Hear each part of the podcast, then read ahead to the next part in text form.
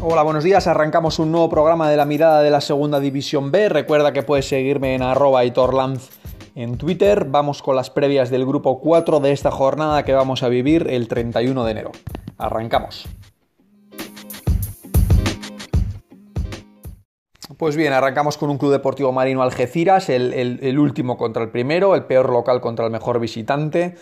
Es verdad que el, que el, Marino si quiere aferrarse a la permanencia tiene que ganar, una permanencia que ya tiene a 8 puntos y que por lo tanto pues le urge sumar, ¿no?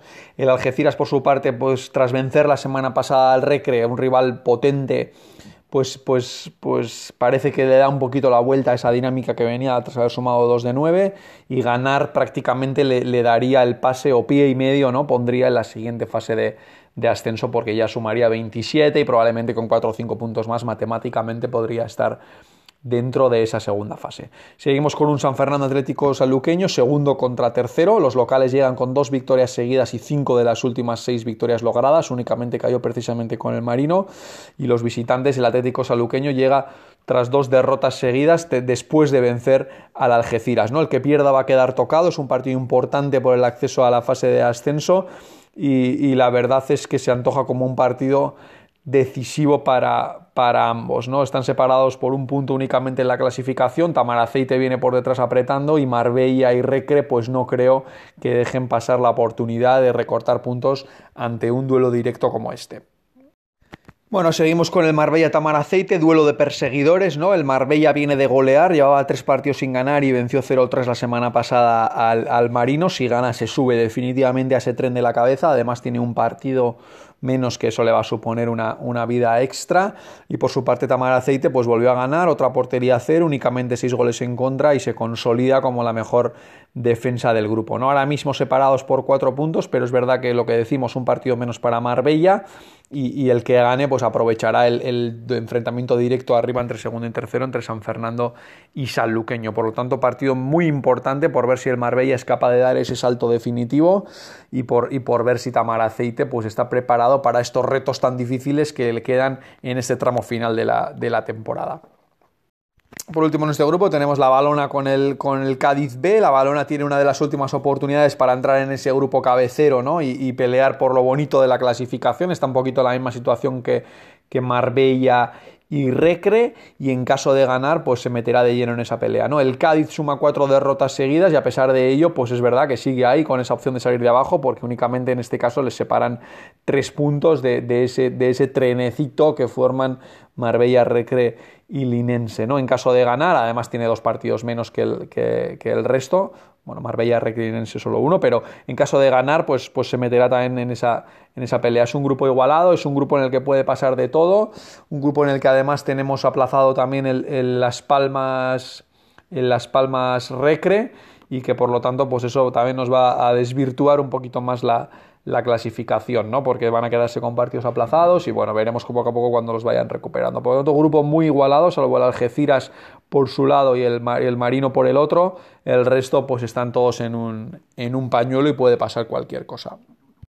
Pasamos al subgrupo B, empezamos con un Recreativo Granada, Granada B, eh, Linares. El, Granada B lleva tres derrotas seguidas y necesita ganar para salir de ahí abajo. ¿no? Es verdad que más que las sensaciones son los resultados lo que le están empezando a afear en la clasificación. Viene de perder con Sevilla, Murcia y UCAM y por lo tanto necesita ganar para, para engancharse otra vez de nuevo a ese tren cabecero y no caer en el pozo de la tabla. Eh, por su parte, Linares ya suma siete partidos seguidos sin, sin caer. Está siendo la revelación de, la, de, la, liga sin lugar a dudas. Lo está haciendo francamente bien y probablemente pues intentará ¿no? sumar esos tres puntos que le puedan poquito a poco pues, ir distanciándose de sus perseguidores en un grupo que está especialmente igualado.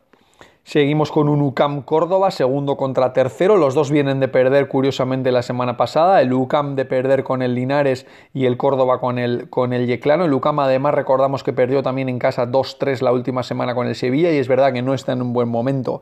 Ha perdido tres de los últimos cuatro partidos. Únicamente ha sido capaz de ganar precisamente al, al Granada y el Córdoba es verdad que a pesar de la última derrota inesperada, pues sí que viene en un buen momento. ¿no? La semana pasada decíamos que el debut de Alfaro en el banquillo había sido el mejor de la historia de un debut debutante en el Córdoba y por lo tanto pues pues parece que llegan en rachas opuestas. ¿no? Eh, veremos quién es capaz de sumar los tres puntos, porque el que lo haga dejará francamente tocado al otro, especialmente si el que cae es el UCAM, que parece que está en una dinámica peligrosa y además con un Betis que le viene por detrás que está presionando tremendamente. ¿no? Además, un Betis que visita al Lorca, el Lorca sigue sin ganar y las oportunidades también se le van agotando. ¿no? Ya está a 10 puntos de la salvación y por lo tanto pues o gana ya o el tren desde luego se le, se le pasa, ¿no? En la unificación de la liga pues estaría ahora mismo a 5 de la salvación que le podría marcar Cádiz, Las Palmas o, el Ejido o el propio Yeclano, por lo tanto muy descolgado y además incluso con dos, uno o dos partidos más jugados que algunos de sus rivales, ¿no? El Betis no ha perdido desde la primera jornada, suma 10 partidos invicto y vuelve a tener a Raúl en un momento sensacional de forma. No sé si suma dos o tres jornadas seguidas anotando, dos creo que es, tres en los últimos cuatro si no me equivoco. Y por lo tanto, de ganar, pues aprovechará el, empate, el, empate el, duelo entre UCAM y Córdoba para volver a meterse o para meterse por primera vez esta temporada entre los puestos de, de honor. Un Betis que lo está haciendo francamente bien y que va a ser difícil de, sacar de esa parte alta de la tabla. Seguimos con un Sevilla B Murcia, el filial del Sevilla viene con tres victorias en los últimos cuatro partidos, le ha permitido salir del pozo, venía de penúltimo y ya es sexto en la tabla, está a tres puntos del Córdoba, recordamos el duelo eh, cabecero, esto le puede permitir dar un saltito en la clasificación en, en caso de, de, ganar. El Murcia, por su parte, cayó en el enfrentamiento directo con el Betis la semana pasada y es verdad que le está costando encontrar esa regularidad que le permita pues dar ese salto a los puestos de arriba. No es verdad que está solo a un punto y que no va a tener eh, gran distanciamiento esta jornada, pase lo que pase, pero debería empezar a mostrarse un poquito más regular si quiere asaltar esos puestos cabeceros, ¿no? Una vez más, pues ese duelo de eh, doble enfrentamiento, ese enfrentamiento en cabeza, pues le puede dar un poquito de chance esta jornada para, para asaltar esos puestos, ¿no? En el Murcia eh, están disponibles Marcos Méndez, Tony Ripoll, Berza o Molinero, todos ellos ya, ya disponibles para, para, este, para este partido.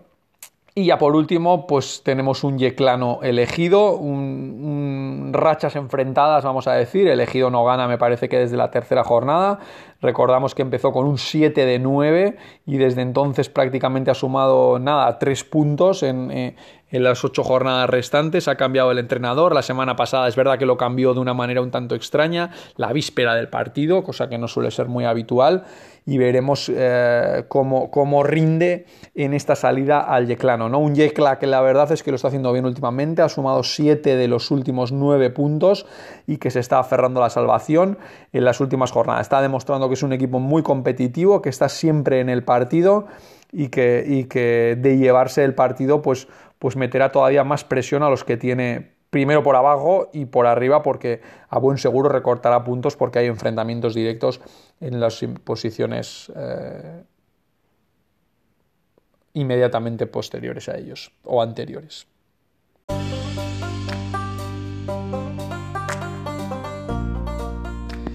Pues nada, esto ha sido todo por hoy en el grupo en el grupo 4. Espero que os haya gustado. Suerte para todos el fin de semana. Vendremos la semana que viene con los postpartidos, con los resúmenes y con el análisis de la clasificación en dos grupos que la verdad es que están preciosos porque están muy abiertos.